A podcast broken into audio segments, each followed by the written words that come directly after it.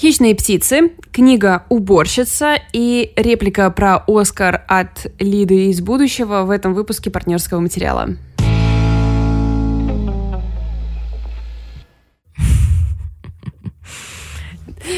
Очень Привет. люблю. Привет, я очень люблю наше путешествие во времени. Да. А, в общем, мы сейчас записываемся в воскресенье, и у меня здесь Лида на момент воскресенья, но магическим образом Лида из утра понедельника записала короткий монолог про Оскар, который она посмотрела. Да, я а... до, сих, до сих пор, э, я не знаю, буду ли я им довольна или нет, но, возможно, просто мы в конце добавим мои 30-секундные крики по поводу того, что Оскар за лучший фильм ушел, например, 1917. А но, я возможно... думаю, мы прямо сейчас это добавим. Да? Ну, это ну, же, типа, хорошо. типа, горячая тема. Да? Мы да. же должны хайпануть, нет? Вот прямо сейчас, типа, да, раз, да, и Лида начинает. Ну, все, все, сейчас, сейчас я начинаю. Давайте. Ну что, ребята, это был один из самых скучных Оскаров в моей жизни, а Оскар я смотрю уже очень-очень давно. Единственной неожиданностью и радостью для меня была история с «Паразитами», то, что наконец-то э, Пон Джун Хо получил по заслугам и взял не только лучший фильм, но и лучшего режиссера, лучший сценарий, а также лучший иностранный фильм, то есть вообще это законно или нет. Ну и, конечно, я почему-то немножко злорадствую, что 1917 не взял лучший фильм, ну просто потому что везде трубили о том, что тут как бы все однозначно, и никаких других вариантов быть не может, но Оскар хоть как-то нас удивил.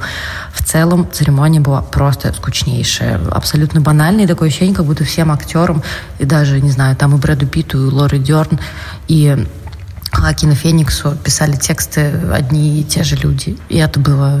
Я не знаю, в общем, но мне такое ощущение, что каждый год я говорю одно и то же, что это было скучно, на следующий год я смотреть не буду, в итоге смотрю. Так что... Окей. А, спасибо, Лида. Да, спасибо за отличное высказывание. Да. А, Валь, как у тебя? актуальные. Нормально.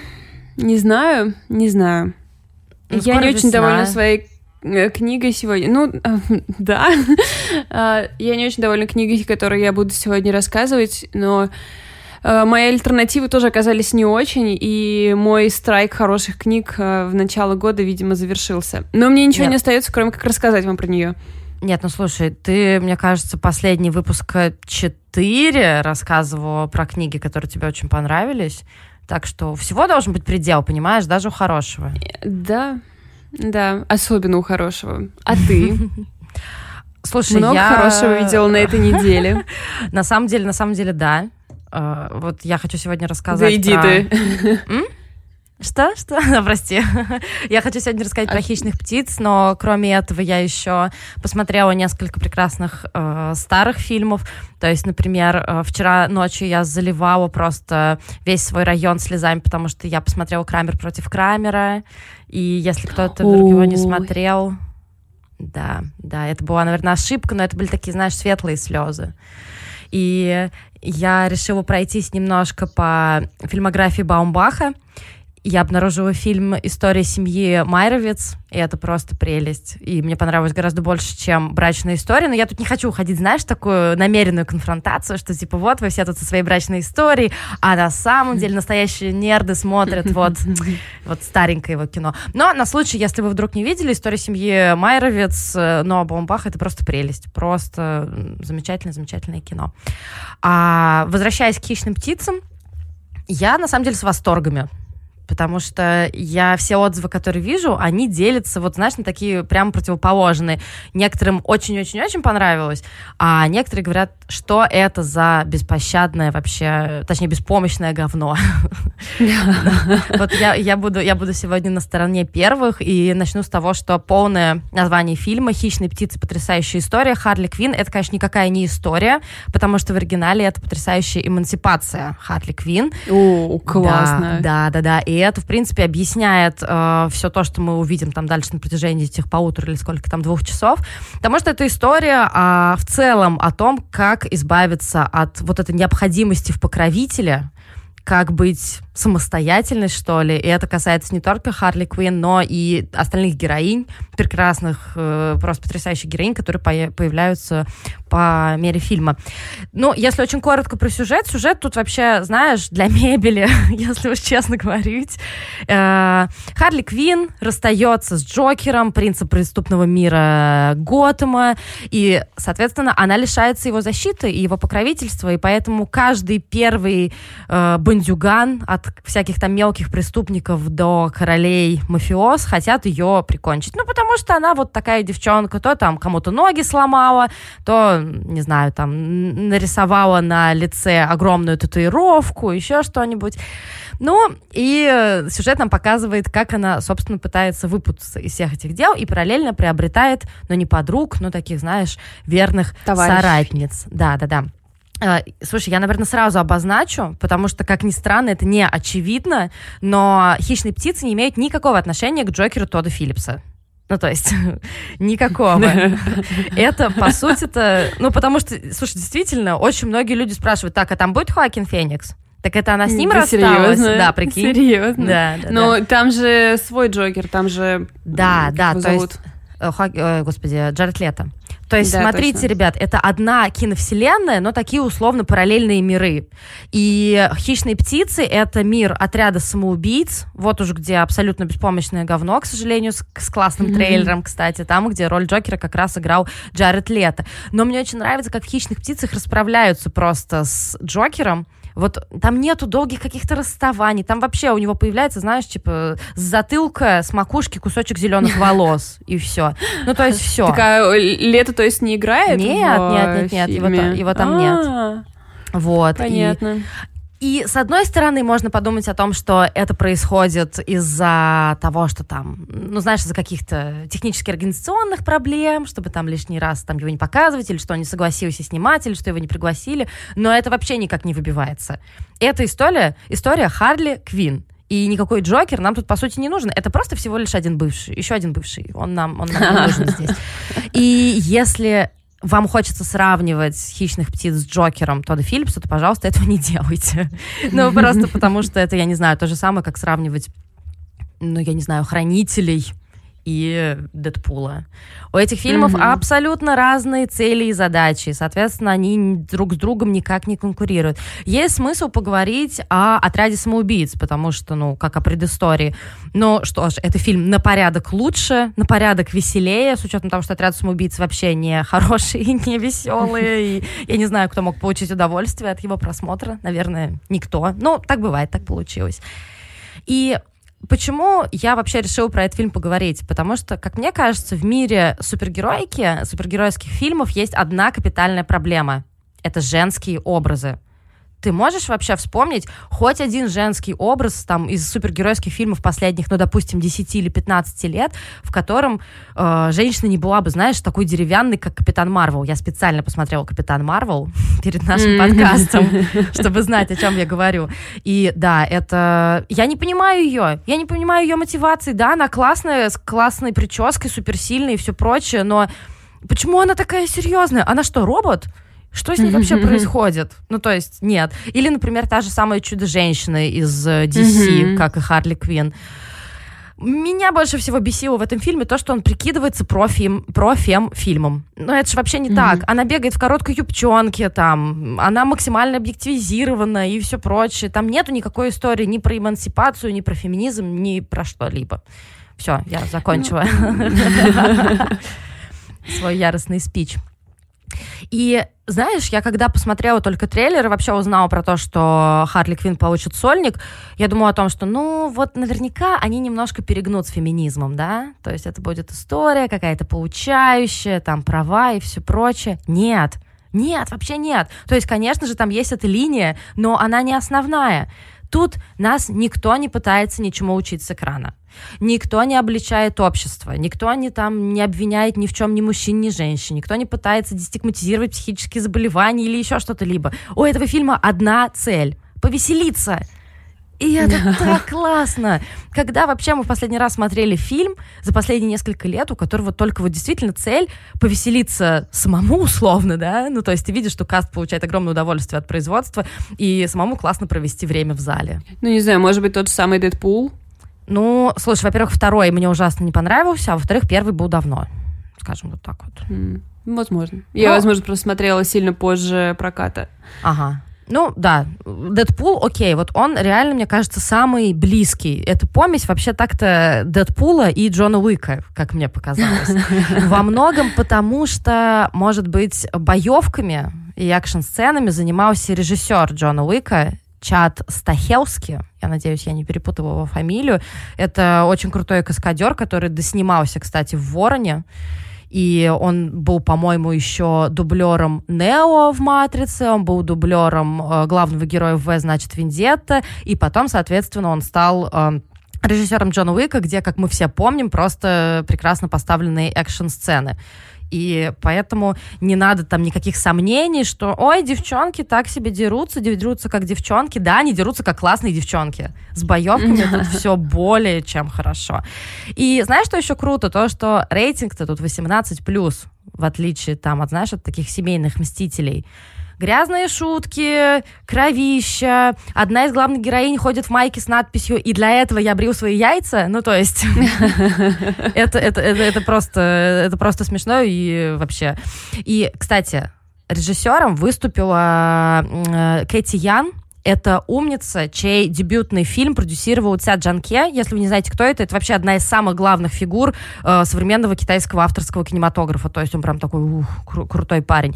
Ну и, соответственно, сценаристка тоже женщина. И мне кажется, это в том числе повлияло на то, что героини так, э, ну знаешь, не то, что прям хорошо и детально прописаны, они живые они все довольно нелепые, они все какие-то неуклюжие, непонятно, э, они социально неловкие. То есть, например, там есть героиня, обожаемая мной Мэри Элизабет Уинстед, которая играла и Фарго, и Рамону в «Скотте Пилигрим против всех», например. И в Cloverfield 10 она играет, знаешь, такую мстительницу с черными глазами, такой накрашенной в капюшоне и с арбалетом. И она такая вроде как супер-пупер серьезная, но параллельно она тренируется перед зеркалом злодейски произносить свое имя. Меня называют, черт, меня называют. И, и это очень смешно, и это как-то очень мило. А героиня Роза Перес говорит, как копы сериалов из 80-х. И как только мы про это думаем, Харли Квинн тотчас же это подмечает. Просто как, как будто смотришь какое-то кино с подружкой. И, блин, это очень мило. И знаешь, какой там был самый милый момент? А, в финальной драке, ну так, знаешь, это был какой-то заброшенный парк аттракционов, очень круто все это выглядело. И девчонки дерутся, дерутся, и одна другой дает резинку потому что у нее распущенные волосы, чтобы она их убрала. Господи! Я Класс. на этом моменте поняла, что я готова вообще все простить. Все какие-то, может быть, сюжетные огрехи или еще что-то, потому что это было так мило. Мне кажется, каждая девочка, которая смотрела в этот момент э, «Хищных птиц», просто сделала... О, Сестринство. Супер, супер, просто здорово. А, я почитала, конечно же, критику один известный кинокритик, не будем говорить кто, э, говорит... Почему? Не знаю, не хочется. Ну ладно. Мне кажется, все и так догадаются.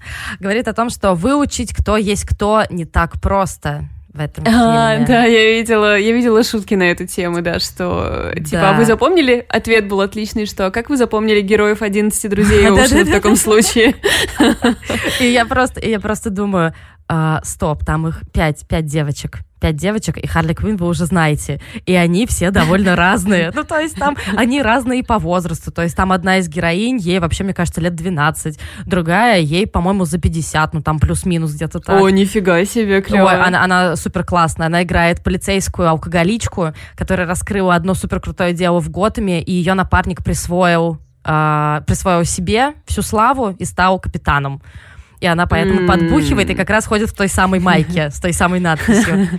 Ну, то есть, э, знаешь, что мне это напомнило? Мне это очень сильно напомнило «Ангелов Чарли». Не те, которые недавно mm-hmm. вышли, а mm-hmm. для меня канонические. Ну, они не оригинальные, но для меня они а. канонические, которые в нулевых вышли.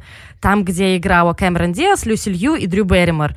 Я такой же щенячий восторг вот испытывала, когда в 13 лет смотрела в кино «Ангелов Чарли», смотрела на этих прекрасных, сильных, умных и очень смешных и каких-то живых героинь. Да, да, да, да, да. Мне вот кажется тоже, что э, вот это очень важная сторона, когда героини смешные, потому что, ну, в жизни, мне кажется, девочки, когда оказываются вместе, ну, это обычно довольно смешно. Ну да. Ну, в смысле, да. что, типа, никто на серьезных щах не сидит и не обсуждает ничего. Да. Это же невозможно и к тому же я видела, а, особенно, кстати, после выхода Капитан Марвел, очень много, э, ну, таких, знаешь, критических сообщений о том, что да женщину, героиню женщину невозможно сделать смешной. Так-то невозможно. Просто идите все лесом. Хищные птицы — это отличное подтверждение тому, что женская супергеройка может быть смешной, может быть красивой и может быть очень крутой. Я, кстати, в Твиттере, по-моему, у Татьяны Шороховой видела сравнение, или у Залины, не суть.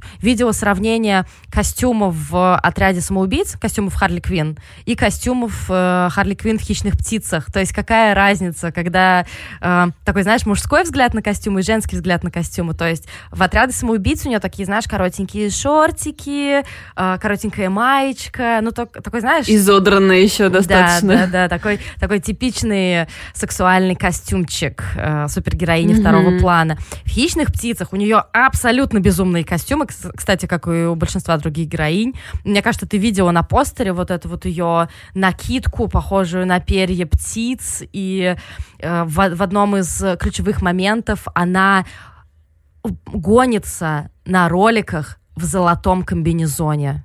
И черт подери, нам всем нужен этот золотой комбинезон. Он просто великолепен. Офигенно. Да, и то есть мне сложно сейчас э, най- говорить о каких-то минусах, они, безусловно, есть. Ну, конечно, это как бы не кино 10 из 10, и один из минусов, например, который я могу, могу подчеркнуть, это то, что, ну, извините, но Юин Макгрегор — это не злодей. Мне сложно вообще его представлять э, в амплуа злодея. Ну, он хороший парень, и, может быть, я не знаю, у меня какое-то к нему предубеждение, но он в роли, в роли главного злодея был для меня абсолютно неубедительным. Просто, просто no.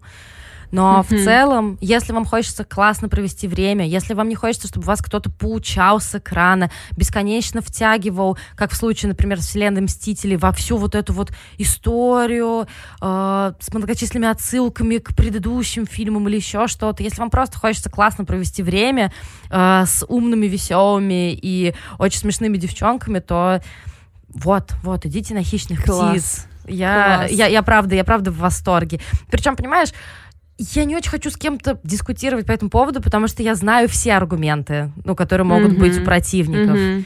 Но зачем их замечать? Мне не хочется их замечать сейчас. Я классно провела mm-hmm. время, мои 300 рублей отработали свое по полной, и Марго Робби просто красотка. Не то, что, что она э, воплотила Харли Квин, но и то, что она была, стала продюсером «Хищных птиц», mm-hmm. и то, что она представила самостоятельно эту идею.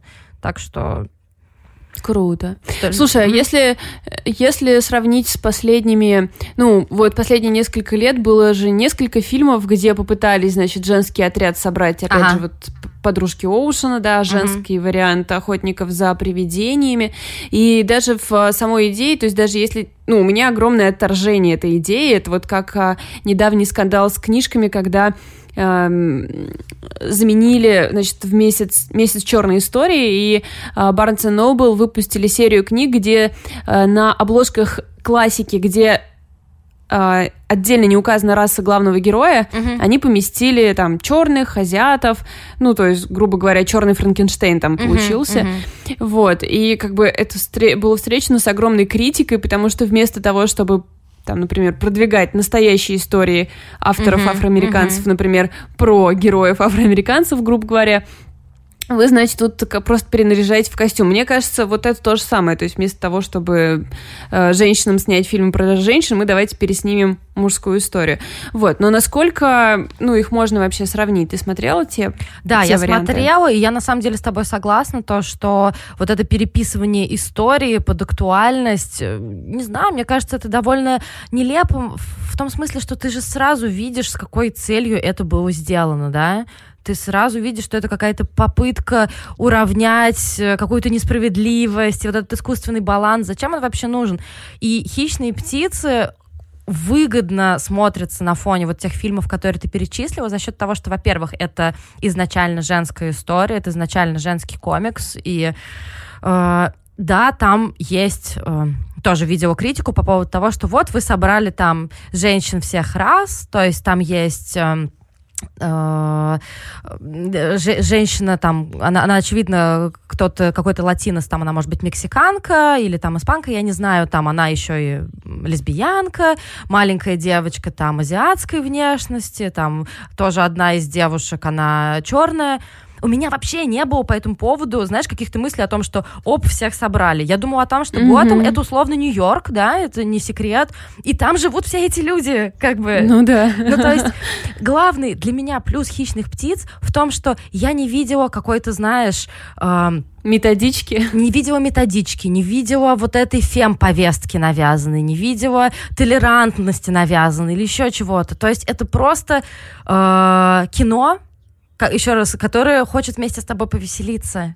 У меня не было ощущения, что вот мне, меня чему-то пытается научить. Думай вот так, а не думай вот так. Нет, и это так здорово. И это, конечно, абсолютно не...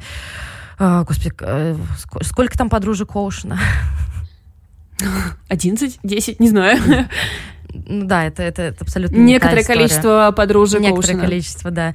Поэтому, если вам хочется немножко геопауэр в своей жизни, но при этом не хочется какой-то зубодробительной морали, хищные птицы, это абсолютно то, что нужно, абсолютно. Главное, girl power у тебя в зеркале, подруга. Yeah. Um... Так, ну а теперь поунижаем авторов женщин через книгу «Уборщица. История матери-одиночки, вырвавшейся из нищеты». Я начинаю подозревать, что моя а, мой подход к поиску книг, которые я хочу почитать, как-то в корне неверен. А, для наших слушателей древних не секрет, что я очень сильно люблю подкаст New York Times Review of Books, и я вообще люблю весь этот отдел, всех этих людей, я на них на всех подписана маниакально, слежу. А, каждый раз, когда я вижу кусочек их офиса, я распечатаю его себе на стену, чтобы собрать весь. Нет, это уже... Ну, нет, не совсем правда. Я делаю это в digital-версии. И а, я запоминаю, в общем, у них в подкасте очень часто интервью с авторами, и они мне ужасно нравятся. Там очень, э, очень такая деликатная ведущая, она очень приятно разговаривает с людьми. Они все говорят очень правильные вещи, они все ужасно обаятельные, и, э, в общем, я всегда жду их книги на русском. Потом они выходят, и уже несколько раз так было, что я думаю, блин, в смысле, ребят, вы что, меня обманываете-то? Это же полная фигня. А, и сейчас у меня как раз две книги на руках, которые я читаю именно после этого подкаста, и они обе меня разочаровывают. Я не понимаю, что происходит, и что мне делать с этой закономерностью. А ты не думаешь, что дело может быть в переводе? Нет? То есть там прям видно, что это проблема в книжке, да? Да, да, да. И да, даже просто в сюжете, в идее, uh-huh, вот во всем. Uh-huh. Uh, но давайте я все равно расскажу про уборщицу, потому что здесь есть много о чем поговорить помимо самой книги. Значит, во-первых, это нон-фикшн, это мемуары девушки по имени Стефани Лэнд, uh, которая в довольно юном возрасте перед поступлением в колледж uh, случайно забеременела. И она решила оставить ребенка и остаться с человеком, от которого она забеременела, что было, э, ну, оставить ребенка, это как бы мы не оцениваем, а остаться с человеком было большой ошибкой, он оказался жестоким, он ее избивал, он ее унижал. И когда девочке исполнилось, а, по-моему, два года, там был какой-то особенно жестокий эпизод, она вызвала полицию и в итоге ушла от него, и ей помогла программа помощи женщинам, угу. которые скрываются от домашнего абьюза, ее поселили в приют. Она оказалась абсолютно без денег, поскольку, в общем, до поступления в колледж она работала там в кофейнях, и она мечтала вот поехать в Монтану и там поступить в колледж э, на писательское мастерство и стать писателем. Вот, но этим планом не суждено было сбыться. Она осталась в там, какой-то пригород Вашингтона, далекий пригород Вашингтона, какое-то болотистое место. Угу. Вот, и э, соответственно, у нее нет работы, она, он выгнал ее, ну, она сбежала из дома, э, по ряду причин ей не может помочь ее семья, и, в общем, она остается абсолютно без денег.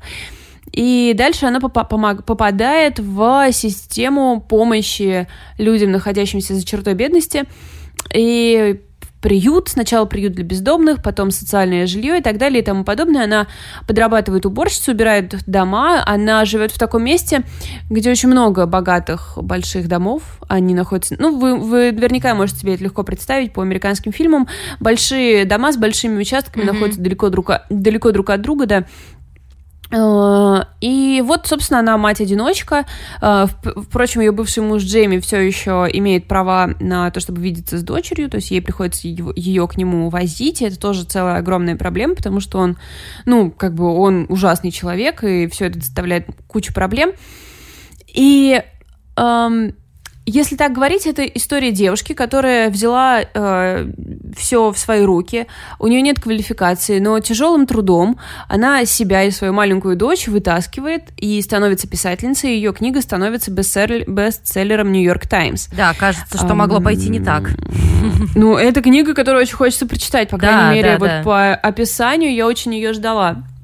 Мне еще очень понравилось интервью с ней, где она рассказывает о том, как она пришла, в общем, в итоге она поступила в этот колледж, и как она приходит на курсы писательского мастерства, и она говорит, я так странно себя чувствовала, потому что практически все студенты в нашей группе писали о том, как они провели год за границей перед поступлением в колледж, а я типа рассказываю, как я мыл чужие унитазы на протяжении двух лет.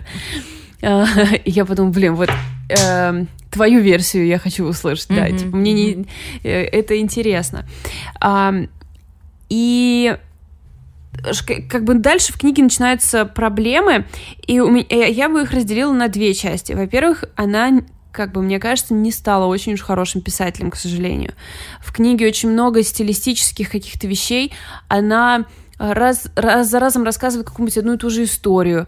Или, например, из ниоткуда появляются какие-то вещи, о которых она раньше не упоминала, но они кажутся огромными, о которых стоило бы префлексировать. Например, она несколько месяцев живет с мужчиной а, на его ферме, и а, он вроде как добряк и кажется хорошим парнем, с которым можно было бы остаться, жить на ферме, девочке очень там нравится, а, но как бы любви у нее к нему нет, и вскоре эти отношения разваливаются, и потом уже много-много глав спустя она сдает вещи в комиссионку.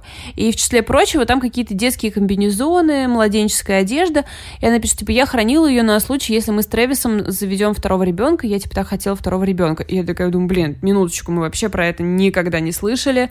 Она никогда не говорила о том, как, как она видит свою семью и что она вообще для этого хочет. И тут вдруг оказывается, что она хранила целую коробку детских вещей. Ну, как бы это, казалось бы, ну, да. что-то, что это просто вскользь вспоминается. И этого очень там много такого. А, потенциально важные вещи совершенно не раскрыты, а просто вброшены одной строкой.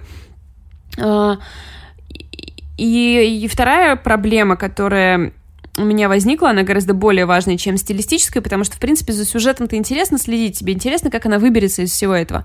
А, и ты вроде как можешь, тем более, что это мемуары, то есть это нон-фикшн, все основано на ее дневнике, который, кстати, до сих пор доступен в онлайн, это был ее блог. В общем, если так говорить, у нее был блог, а, и а, одно из эссе напечатали в журнале, и после этого издатель предложил ей из этого эссе сделать мемуары. То есть вот как опубликована была ее книга. Я еще к этому моменту вернусь, если не забуду. И из-за того, что это нон-фикшн, из-за того, что все так и происходило, у меня была очень большая проблема с тем, как оценивать поступки героини. Потому mm, что я, mm-hmm. не, я бы не хотела быть человеком, который осуждает чей-то выбор. Если бы это была выдуманная героиня, я бы могла как бы порассуждать, типа, стоило так поступать или не стоило так поступать, типа, вот это ошибка, а это не ошибка. А тут этот человек рассказывает тебе свою историю. И иногда она совершает такие вещи, от которых я просто, типа, блин, подруга, ты чего вообще? Это, это вообще что за хрень? И я думаю, что, наверное, я бы ожидала от нее какого какой-то оценки своих действий, да, чтобы тогда мне не приходилось бы ее себе давать чувствовать сплетницей. Я вам просто приведу пример, то есть она абсолютно нищая, это правда. А, очень мало она зарабатывает на этой уборке. В основном она живет за счет пособий а, и всяческих правительственных программ помощи. И э, про это тоже надо поговорить. Ну, в общем, в итоге однажды оказывается, что ей да, вернется возврат налогов очень большой, 4 тысячи долларов. Угу. Очень много денег. Как бы учитывая, что у нее иногда там бюджет на месяц там 100 долларов, например. И тут ей вернется 4000 долларов. В ситуации, когда у нее э, старая разбитая машина, в ситуации, когда они живут с дочерью в квартире, где постоянно появляется плесень, и у дочери уже большие проблемы со здоровьем, и этому посвящено несколько глав, как она унизительно ходит в больницу, ей там говорят, что она недостаточно хорошая мать, потому что она не обеспечивает дочь более хорошим местом для жизни. И девушка это сама понимает. То есть у девочки начинаются большие проблемы со здоровьем. И, ну, в ситуации, когда у них большие долги там, да, и никакого нет запаса на будущее. И вот она получает 4000 долларов. Что же она делает с ними? Она немного откладывает, четверть она откладывает на будущее, она mm-hmm. немного оплачивает счета, и на все остальные деньги она покупает себе обручальное кольцо, о котором всегда мечтала, в знак того, что она больше не будет ждать э, мужчину, который придет и спасет ее, и как символ того, что она может рассчитывать только на себя. Э. И потом, когда очень вскоре после этого они оказываются в ситуации, когда им срочно нужна большая сумма денег, а у них ее нет, нет строчки типа «Блин, мне бы стоило не покупать кольцо за 2000 долларов», либо э, ты ожидаешь, что это кольцо еще когда-нибудь всплывет, и она, например, посмотрит на него и скажет, да, хорошо, что я его купила, и оно придало мне сил, и сейчас я делаю какой-то рывок. Ничего этого нет, она просто спускает 2000 долларов на обручальное кольцо, которое дарит сама себе. Не, подожди, подожди, то есть она потом его не заложила, что ли? Нет, вообще, мы потом никогда не услышим об этом кольце. Это Оно странно. не появляется потом никак, никакой символ, ничего, да. И то есть я просто как бы чувствую себя сплетницей, но мне хочется сказать, ну блин, подруга, кто так делает? У тебя у ребенка там сейчас астма, какая-то зеленая слизь, какие-то трубки в ушах, ну то есть там реально очень большие проблемы со здоровьем. А, используй эти деньги как залог за квартиру более хорошую, например. Или еще такой момент, то есть, например, она попадает в очень э, очень как бы хорошую правительственную программу, по которой малообеспеченным семьям по-моему, 80% оплаты за квартиру компенсируется, mm-hmm. если ты подходишь по определенным критериям. И типа это программа, в которую ну практически невозможно попасть, она для очень редких счастливчиков. И э, буквально через несколько месяцев после того, как она оказалась в приюте для бездомных, ей удается попасть в эту программу и получить этот грант. И она находит квартиру, которая э, отвечает этим требованиям с хорошей хозяйкой, у них там две комнаты, э, плюс из-за того, что это правительственный грант, квартира должна отвечать определенным требованиям, там, по вытяжке, все такое, то есть там нет этой... То есть без плесени. плесени. Ага. Да, которая... Плесень вообще занимает очень много места в этой книге, девушка ее постоянно это всюду стирает, потому что, видимо, такой там район. А, и они попадают вот в эту квартиру и начинают там жить, и она очень мало за нее платит, и, в общем, казалось бы, вау, отлично, а, но она знакомится с чуваком в интернете и через несколько буквально свиданий переезжает к нему на ферму она теряет возможность снова заявиться на эту программу, но ее жизнь на ферме очень сложная, и как бы парень не, не парень ее мечты, и ее дочь привязалась к какому-то случайному человеку, и ты думаешь, блин, а может быть стоило не съезжаться с ним? Если у тебя все так нестабильно. А от кого она родила второго ребенка? Вот сейчас я точно как сплетница. Это не очень понятно, потому что, да, ты зашла на ее сайт, да, видишь да, там да, двое да. детей. Угу я тоже не поняла, на каком этапе там второй ребенок и какая из этих девочек в книге, потому что в книге только один ребенок. Uh-huh. А, все эти события происходили в а, шестом, кажется, году. Uh-huh. То есть, возможно, э, девочка уже выросла, и у нее появился какой-то человек после того, как его ну, она написала эти мемуары, то есть тут уже дальше непонятно. То есть, в общем, в истории у нее только один ребенок в, в книге. Эм, этой девочке 11 лет на момент выхода книги, а в книге ей там 2 и 3. Вот. То есть, в общем, ты как бы... Эм, и по сути, вот из-за того, что в книге много таких спорных моментов в плане ее пути вперед, друг, опять же, э, любой человек имеет право ошибаться, и, в общем, когда ты мать-одиночка на грани нищеты и, в общем-то, в нищете, э, наверное, ты даже просто от усталости и от желания как бы облегчить свою жизнь, наверняка ты очень часто ошибаешься. И, наверное, я ожидала какой-то такой рефлексии от нее, какой-то типа мудрости по итогу этих ошибок, но она не воспринимает это как ошибки, либо что, я не знаю, в общем, какое-то такое повествование, ты просто читаешь про эти странные вещи, и потом, оп, ну вот теперь я все доби- всего добилась. И на самом деле, когда она всего добилась, у меня тоже возникли вопросы, потому что она получила огромную стипендию на обучение от общества поддержки одиноч... матерей-одиночек. И купила себе еще одно кольцо? которую она направила на обучение писательскому мастерству. А, пошла, поступила на факультет литературы и искусства. И тоже, знаешь, я так читаю, типа, ну да, сейчас мы знаем, что ты продала свою книгу многомиллионным тиражом. Но в момент, когда ты поступала на факультет искусства, когда ты тратила свою стипендию, которую тебе выделило это общество, не на какую-то профессию, которая сто процентов тебя с дочерью поддержит, это так странно. И ничего из этого не раскрыто. Ну да, и при этом, мне кажется, ты остаешься с э, таким чувством, ты остаешься немножко виноватым. Ну, то есть, вот какой ты плохой, ты осуждаешь, перед тобой тут душу выворачивают, а ты там как-то, может быть, внутренне не поддерживаешь. Но я тебя прекрасно понимаю, меня бы все эти поступки тоже вызвали какие-то бы неоднозначные чувства, наверное. Ну да, то есть ты как-то ждешь, что им будет дана оценка хотя бы, да. то есть, чтобы тебе не пришлось говорить, ну, подруга, ты дурачок. И я хочу еще остановиться, конечно, на этой системе. Вот то, что было довольно интересно, это отношение людей к человеку, который сидит на пособиях, и как этот сам человек себя чувствует. Тут было довольно, ну, это, это интересная и, как мне показалось, ну, честная история, довольно здраво рассказанная. То есть, с одной стороны, она не может себе позволить э, отказаться от этих пособий, с другой стороны, постоянное унижение в супермаркете. Например, там есть такая сцена, где она оплачивает э, покупки талонами, и мужчина, который стоит за ней в очереди, говорит ей «не благодарите». А подразумевая, а, что... в смысле, на его покупки, налоги? Ее покупки оплачены на его налоги.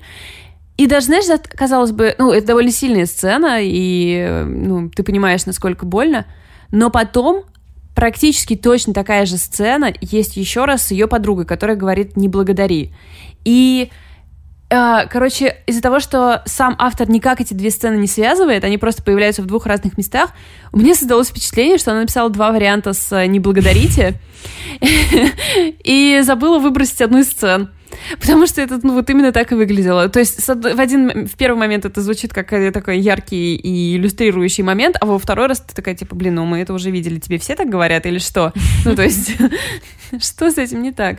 Вот. Ну, конечно, из России это это еще и такое чтение, типа, ой, слушай, ну ты ноешь на то, что тебе государство выделило двухкомнатную квартиру на три года. Да, да, да, да. Понимаю твою боль, конечно. Я тоже уже об этом подумала. Но, э, слушай, если уж Нью-Йорк Таймс рекомендует эту книгу, то, может быть, она как-то актуальна. Но, с другой стороны, я думаю о том, что, может быть, ее писательские курсы были не так хороши. Ну да, ну посмотрим, что, может быть, она что-то напишет э, не э, нон-фикшн. Ну то есть понятно, что в ее ситуации, даже если, например, чувствовала себя не готовой это опубликовать, но это мечта всей твоей жизни и плюс путевка вырваться из этой ситуации, естественно, она должна была соглашаться, кто бы отказался. Вот, но, конечно, книга оставила меня в таких странных чувствах. Ну да, но э, в ну, любом там случае, были хорошие моменты. Да, в любом случае, наверное, интересно за ней следить, действительно смотреть. Может быть, ее вторая книжка будет уже, знаешь, такая... Ей не... Ну, в любом случае, ей не нужно будет писать между мытьем туалетов, да? И... Да, ну, это правда. Может быть, это будет что-то более осознанное. Блин, так не хочется вообще шеймить, а мы как будто зашеймили. Ну вот да, но я, знаешь, я посмотрела э, ревью на нее, и как раз, ну, читательские, не ага, критиков, ага. критики когда благосклонно восприняли. А вот у читателей тоже много вот этой странной рефлексии, что вот ты как-то вот... Э, как бы она сделала неправильные выборы в какие-то моменты, э, но, но они остались без ответа. То есть, типа... Э, из-за этого создается впечатление, что она... Как-то принимает, ну, короче, это очень странно, а, а, странно это говорить, как бы как должное воспринимают любую помощь, но при этом все время недовольна тем, что ей приходится принимать помощь, а в другой момент она недовольна, что ей дают недостаточно помощи, и все это, в общем, как-то сумбурно. То есть, мне кажется, у этой книги она просто как будто не дописана. То есть, все mm-hmm. вот это, э, все это хороший, хорошая основа, э, которой не додали немножко вот какой-то, какого-то места. Понимаю, но будем надеяться, что, может быть, в будущем Стефани Лэнд напишет хорошую книгу в более спокойной, опять же, обстановке. А, кстати, знаете, вот э, ей многие говорили, что это вдохновляющая книга, и она типа, хай, почему я должна вдохновлять вас своим тяжелым трудом? Но я помню, что там тоже как-то несколько раз... Да. А, несколько раз нам приходили запросы про, типа, трудный путь э, к успеху, да, вот это. Иногда у тебя есть желание прочитать или посмотреть что-то, да, что человеку тяжело, тяжело, тяжело, а потом у него успех. И я пока читала, я вспоминала старый ситком, Two Broke Girls, две да, девчонки да, Мели. Да, да, да, обожаю. Господи, он такой смешной. И там про двух нищих девчонок, которые пытаются... А, он старый, поэтому их бизнес, на который они делают ставку, это продажа капкейков. Помните, помните то время, когда все думали, что на продаже капкейков можно заработать? Вот. Эм, и, блин, мне кажется, он гораздо более ярко показывает э, тяжесть вообще нищего существования. А, а уж у нас в России, я думаю, многие несколько месяцев работали без зарплаты или что-то mm-hmm. такое, но особенно журна- журналисты. И, и очень многие вещи ты прям такой, да, вот это со мной было, вот это со мной было. Так что вот, пожалуй, двух девчонок на мели я больше готова порекомендовать, чем книгу уборщицы Стефани Лэнд. На этом мой спич завершен. Ну что, тогда мы с вами прощаемся. И что мы можем вам еще сказать? Становитесь mm. нашими подписчиками на Патреоне. Как тебе такая, и... такая реклама бодрая, да? Hey. Это замотивирует много людей, я уверена. Я уверена. На самом деле, я надеюсь, что вас замотивирует наш прекрасный чат, который дается бонусом всем нашим подписчикам на Патреоне. Ну, потому что просто я в каждом выпуске хочу говорить о том, какие мы там все милые и как нам там хорошо. Маленькое ну, да, уютное давайте... местечко передадим привет всем нашим людям там. Да. Мы вас любим и обнимаем. Да. И всех наших слушателей мы любим. И, в общем, все прекрасно. И пока. Пока.